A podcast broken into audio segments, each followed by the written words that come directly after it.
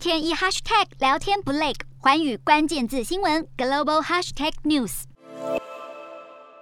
根据《纽约时报》报道，法庭文件显示，安德鲁王子已经和朱芙里达成庭外和解。双方在文件随附的联合声明中表示，六十一岁的安德鲁将支付给朱芙里女士的金额是保密的。声明中提到，安德鲁还打算向慈善机构提供大量捐款，以支持受害者的权利。报道指出，这项协议是在安德鲁计划出庭前几周达成。他将在宣誓后接受朱弗里的律师讯问。不过，安德鲁的和解声明中没有承认任何朱弗里的指控。对此，皇室评论员认为，安德鲁王子不会再参与公开活动。王室评论员查尔斯·雷认为，安德鲁王子已经重创王室形象，英国民众也不再接受他，因此安德鲁不太可能再参与任何公开活动。而对于安德鲁王子与朱弗里达成和解，白金汉宫拒绝评论。